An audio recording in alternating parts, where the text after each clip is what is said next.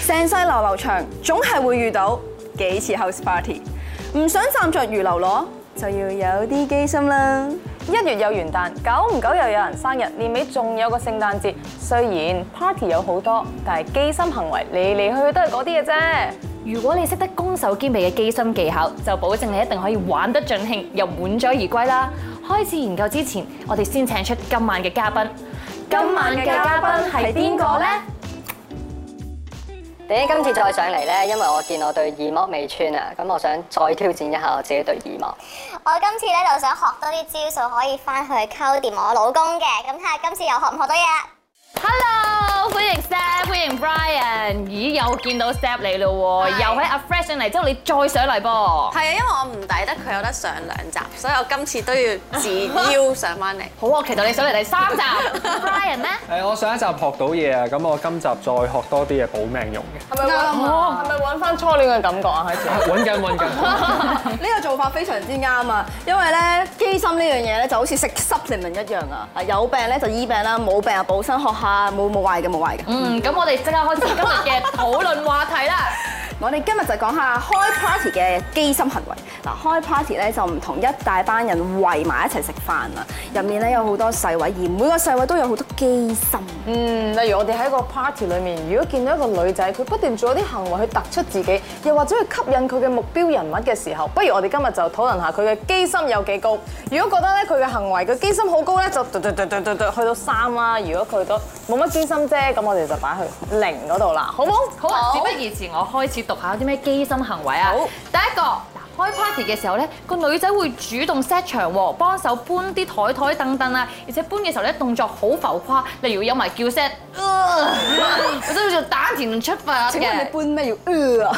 例如好似搬啲台好大張咧，好重啊 嘛，甚至咧搬到咧要 力的表現，好有技呃啊術，或者搬得浮誇啲，要搬到上頭嘅， 咦，我好重啊！咁樣會唔會係機心嘅行為咧？ 都會嘅，我覺得。你覺得係零添啊？係啊，因為我又有個故事分享。 我係話説咧，有陣時候即係例如好似去 party 啊，或者人哋啊 home p 咁樣咧，即係要搬啲台台凳凳嘅時候咧，其實咧即係我都會咧，我即係幫手搬嚟將啲凳搬嗰啲嘢。然後呢個男仔同我講話吓，你做咩唔等我哋啲男士幫手啊？自己真係唔出聲咧，一嚟已經搬咗嘢嘅。 咁其實嗰下我好啊自然就話，因為咧女校出身嘅女仔咧係會即係大家都慣咗誒，有啲咩搬嘅話就嗱臨喐手啦，咁樣就唔需要再等話，然後等人哋幫手咁樣咯。所以話咧，我呢個分數係俾馮盈盈嘅。又係。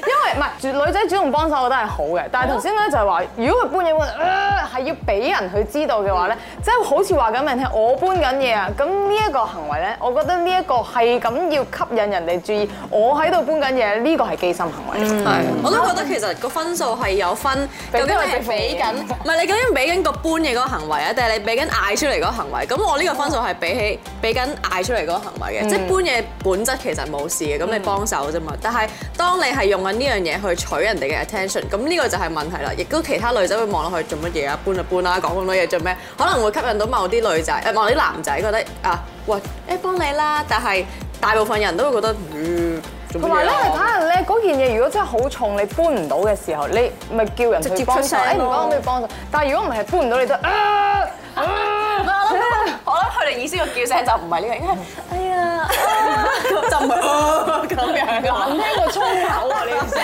聲。如果正路現場有啲好重嘅需要搬咧，其實嗰啲男仔係主動主動會做嘅。咁如果要等到個女仔先主動去做，就唔好同嗰啲男仔開 P 啦。個真係篩選男仔嘅方法，thank you。同埋幫嗰個叫聲都有啲問題啊！即係如果佢拎啲咁嘅啊咁樣咁又唔好咯，即係搬張台出下聲我都覺得可以嘅。男仔會唔會咧？亦都你哋去 gym room 有陣時候拎個四 K 嘅啞鈴都，咁樣唔叫咁你目的都唔同。咁嗰個一定係叫馮盈盈望過嚟啦，馮盈盈望過嚟啦。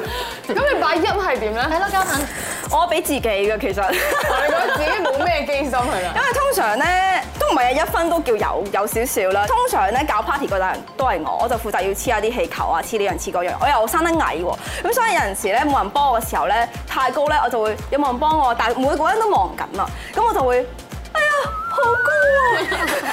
用呢個聲音咧，各位男士就。我幫你，就會咁樣嘅。我試過嘅，所以呢一分十分啦，我想俾好有技術啊！呢個女仔，估唔到有啲咁厲害嘅招數，咁就睇下下一樣咧，睇下有咩分享啦。嗱，就係咧去到即係呢個 party 啦，大家要拎啲嘢食嚟貢獻噶嘛，但係其中一個女仔咧，竟然準備咗呢啲自製嘅食物喎，最後一度咧要花好耐時間啦、心機咧先整到嘅嘢食，例如關東煮啦，或者港式嘅滷味啦，即係要炆好耐咧先會入味同埋腍嘅。咁所以咧，如果你覺得個女仔真係帶啲滷味過嚟咧，係咪一個好有機心嘅行為咧？請俾分。係 大家都覺得唔係好高機心啫，呢個行為就都係嘅，因為咧，即係如果一個女仔識整嘢食，其實係。係佢為呢個 party 做多少少，同埋嗯係都會正常發生。係啊佢都整好多係啊，㗎整 XO 醬俾你食嘅。佢可以一個人整成十個人，有有有，佢可以一個人整成十個人嘅晚餐俾大家，你都係幾有機心係嘛？係啊，咁好慘，人哋花咗咁多心機整嘢食俾你，又話佢有機心，其實好唔公平。我接受啊嘛。多謝， 我一次過交晒你哋全部。 我就係覺得，因為誒整嘢食呢樣嘢咧，係 target 緊全世界，而唔係專登淨係整俾一個人食。哦，如果整俾一個人係啦，咁就就好有整機呢杯心。食嘅啫。誒，你你食老味咁樣，所以整俾全世界就，即係我覺得呢個機心就少啲咯。通常我就係嗌外賣多，因為我係地獄廚神嚟嘅。但係我我好好彩，身邊係有朋友係真係做大廚嘅，所以如果一有佢喺度咧，佢就負責煮嘢食，同埋即係煮定啲嘢食拎過嚟咯。咁、我覺得係因為佢哋做呢個職業啊，佢哋好開心去 share 呢啲嘢食啊。咁所以我覺得佢係唔唔純粹係分享開、開心喜悅咯，而唔係有機心咯但。Brian 你俾一分喎。係啊，其實我覺得呢個動作都好嘅，因為你整嘢食始終都要花啲時間去預嗯備，即係唔係去到現場我搬張台凳，即係唔需要有啲預備工作。嗯咁啊，就睇下視乎嗰個 party 係啊，大家話喂我哋不如嗰日叫嘢食啊，但係你都你都煮嘢食嘅話咧，咁就有機心。我真係啊想突出咁係啦係樣啦。咁我哋睇下一樣啦嚇，就係話咧喺呢個聖誕 party 要 cosplay 嘅時候咧，竟然係將自己打扮成為一隻鹿喎，大家覺得咁樣有幾多機心咧？少少咯，我都覺得係比較少啊，因為佢都算係切合個主題啊嘛，只不過係冇咁大路啫。即係如果你話佢去到完全唔切合個主題嘅，咁扮上生日咁突然之間啊扮咗，你唔好問佢出嚟，係聖誕節我試過有一啊次誒誒有一個 party 啦，跟住我哋成班同學搞嘅，跟住就話扮一啲誒靚女。跟住我扮少林足球入面嘅趙薇，嗰個鼻影嗰度，跟住阿梅阿梅，我真係揾紙皮，跟住仲要喺屋企着出去喎，震撼咗成個香港。我一開門啊，全部冧低晒啊，幾有經哎心。但係我之前試過，我覺得最有機心嘅就係同同你哋嗰次啱啱上年嘅萬聖節。咁我覺得有機心在於係因為咧，我係扮咗隻吹氣嘅暴龍啦。哦，咁嗰個機心 係你 Relax 係啦，嗰個機心係嚟自於你影相嘅時候，永遠係壓最多嘅部同 分。埋其實咧見唔到佢樣啊，我有包住咗佢啊，我有咁嘅，你唔知嗰個邊個嚟㗎？佢着到咁樣出嚟做乜都得啊！差啲連 lift 都入唔到啊！係企喺你隔離掉開咗，所以係即係咁樣就為咗咁樣嚟搶晒大家啲靚女嘅咁。我都試過聖誕節嘅時候，個個喺度扮聖誕老人啊，扮到我扮聖誕樹， 所以試過呢個， 所以每個人影影呢個，因為我哋就係專登冇買棵聖誕樹擺喺度，所以搞 party 嘅時候，每個人都要同我合照咯。咁叫唔叫機心啊？機心我冚咁咧，我冚一少少啦， 但我密實嘅，冇乜嘢睇嘅。但係班人哋咁正經，咪你誒我扮親都係扮翻聖誕老人最典型嘅嘢啊！誒、我即係一嚟啦，同埋二嚟即係講鹿啊嘛，鹿都真係有啲關係嘅話，即係都好過扮棵聖誕樹。咁如果男仔你覺得喺一個即係聖誕 party 度，你會覺得最搶眼係扮啲咩？我覺得最搶眼係睇下你有幾多步嘅啫，應該。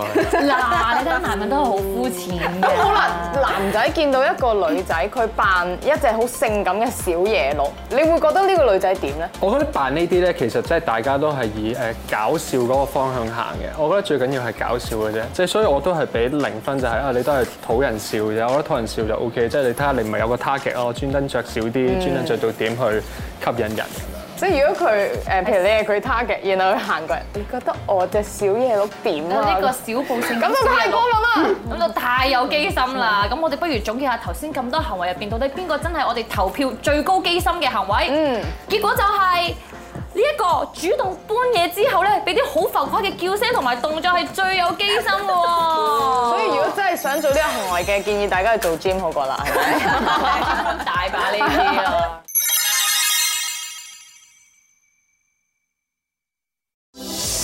嗱喺 party 入邊咧，除咗食嘢同埋玩 game 之外咧，而家好多時候都會唱 K 嘅喎。我哋之前就研究過啦，同朋友嘅唱 K 嘅時候咧，有啲咩機心嘅行為。今次我哋收窄少少個範圍，講下喺 party 入面唱 K。嗯如果喺 party 入面唱 K 嘅時候，你想吸引嘅目你嘅目標嘅時候咧，我就問下大家喺 party 上面，你覺得揀啲乜嘢歌會有優勢啲，去成為眾人嘅焦點咧？嗯大家都識嘅歌。咦，反而我唔係喎，反而我揀啲唔係大家咧，因為大家都識咧，就大家會一齊唱噶嘛。你揀啲冷門啲咧，就淨係你可，淨係你唱咯。咁就淨聽你一個唱即係有時歌其實有時去唱 K 就係，即係你會專登揀一啲啊你閩你南唔識話嘅，咁樣等你 唔會，等你唔哎會一齊揸住個麥。誒外語歌係好嘅，如果你識嘅話。咁啊但係嘉敏你又話覺得應該揀啲大家都識會好啲喎。咁你唱 K 唔係就係唱一首噶嘛？首先你要搞興咗一個場先，所以就要帶，因為咪就永遠得一支我兩支嘅啫，一定揸住支咪唱咗大家識嘅歌先。咁啊帶興咗個場之後咧，就大家 focus 喺你身上咧，你就唱啲你識人哋唔可能未必識嘅歌咯。咁就全世有哦先後嘅係啦，咁啊即係兩全個合而為一咁樣做係啦，嘅。咁啊全世界嘅 focus point 就喺我身上面。咁大家都識嗰啲歌，你會話好，大家識唱嘅一齊唱咁啊，會唔 會咧？生你個朋友你哋好。通常唔使講咧，佢哋都自動一齊唱㗎啦。我覺得其實咧揀啲唔好太大路，但係咧可能係譬如即係幾幾年前，我我我如果我會揀我啲揀啲衞蘭嘅，可能 My Love My Fate 啊嗰啲，唔好揀啲太勁嘅，即係譬如揀阿 Lin 啊，哇做咩啊得晒命好威咩？即係其實都係一啲有共鳴嘅係啦 K 歌，。但係又要有少少，即係覺得你唱得好聽，寧願揀一首唔係即係可能七十分嘅歌，你唱到一百分，好過揀一首一百分嘅歌，你唱到七十分。你又得啫， 七十分所以揀一個自己個 level 我七十分嘅歌單唱到廿分咁樣唱，唔係啊你唱一人知己好聽嘅。你會唔會唱翻你自己嘅歌㗎？其實唱 K。哦點解唔會啊？咁我就會你鑽研多啲。咦，你呢個 MV 點拍？唔係呢樣嘢太自大啦，你太自我專心啦。我即呢件係事你反而會避開嘅，即係同其他人唱 K 嘅時候咧，係特登唔點自己嘅歌。尷尬㗎，就算人哋點都覺得尷 嘅。係咯，啊人哋點你會唔會 join 埋？ 如果人哋叫到指導啊就或我者要點最真心一對 flat 咗少少，flat 咗少少。再高 係入埋要講。感情，你知唔知呢個感情係邊度嚟㗎？都好少㗎，唔會唱自己歌。 明白。咁你覺得如果喺唱 K 嘅時候，特登揀一啲可以跳舞嘅歌，然後自己去做一個 focus 喐埋，呢一啲行為係咪一個好有機心嘅行為咧？我都睇你跳得幾叻㗎喎，如果跳得叻咧就有機心 啦，跳得渣就冇機心啦。唔係跳得渣係第二種機心嚟 㗎，即係大家可以望住佢笑，一跳得好核突，跟住就佢都成為咗一個 focus 㗎嘛，咁樣。我覺得我會 prefer 呢類型好過之前睇片嗰種。我知嗰啲上下嗰啲啊係啊，咁啊，我覺得香港唔係好受呢套。係啊，係啊，啊我都覺得嘅，嗰個係日本啲嘅文化嚟嘅但係啫。我覺得我哋女仔講咧唔係好客觀嘅，不如問下男仔受唔受先我啦同。佢講你唱還唱，你冇喐啊。即係無論佢喐得好唔好，係，我覺得係其其實即係唱 K 呢樣嘢咧，就分係誒有誒 party K 啊，誒即係你真係鑽研唱歌技巧嘅 K 啊，聯誼 K 啊，即係你要啱場合去做啱嘅嘢咯。啊即係如果你喺一個唱歌技巧嘅 K 裏面去做呢個跳舞咧，咁你就唱翻好啲啦。即係如果你係一個聯誼 K，我覺得大家一齊一齊跳係 OK 嘅，即係唔好得佢一個自己喺度摁咯。哦，但係人哋女仔，然後上下上下咁樣摁，你哋唔會加分嘅咩？唔會 appreciate 咩？影係。唔使特登上下上下 嘅。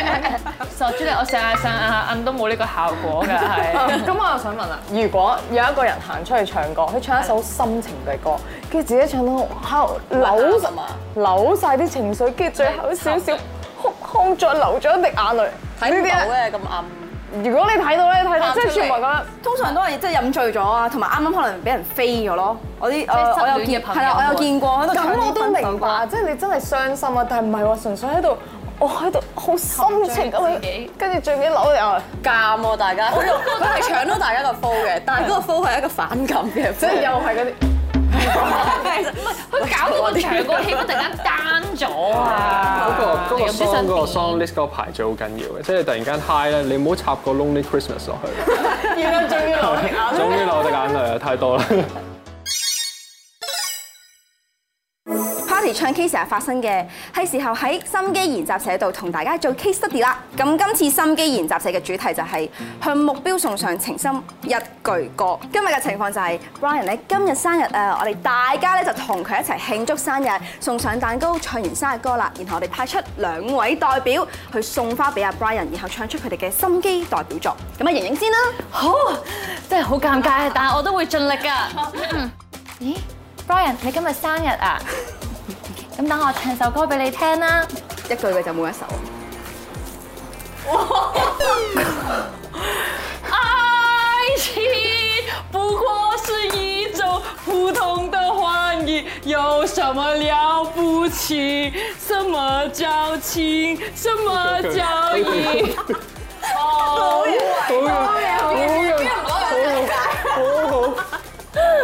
哦呢支咬我嘅玫瑰花，你翻去要好好養住哦。假嘅喎。我我唔得啦，我就忘咗啦，我哋交給專業的歌手 step 來吧，我想咗好耐啊，因為我覺得咧喺咁多人面前咧示愛係需要。勇氣勇。氣，但我唔係唱自己歌，sorry 啊，我係揀咗。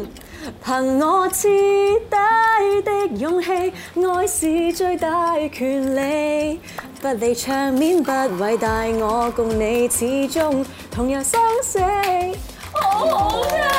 我真係我真係咁咩都好，都要有長我覺得質素原來好緊要。其實真係實力咯。凝聚咗成個空間。其實 我即刻大家氣都唔夠膽唞咁大聲聽佢唱歌咁。即係其實唔使問啦，兩個你要 揀。啊呢個爆標啊！呢個呢個俾一分啦。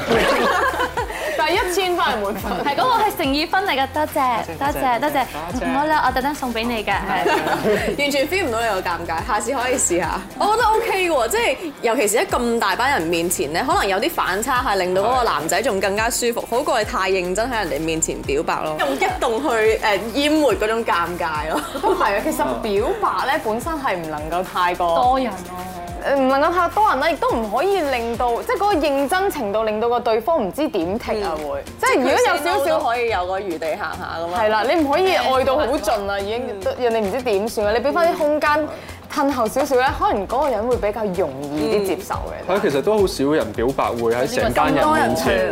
喂，不如同我求一齊啊婚，咯，求婚咪會咯，係啦，求婚啦，尷嘅其實求求婚。啊婚都應該九十九 percent 肯定先至會做嘅，真係。因為如果咁多人面前表白咧，你唔中意佢又唔知應承好定拒絕好，即係如果你應承你唔中意咧，你又覺得唉點算咧？之後你拒絕咧，佢又難受喎。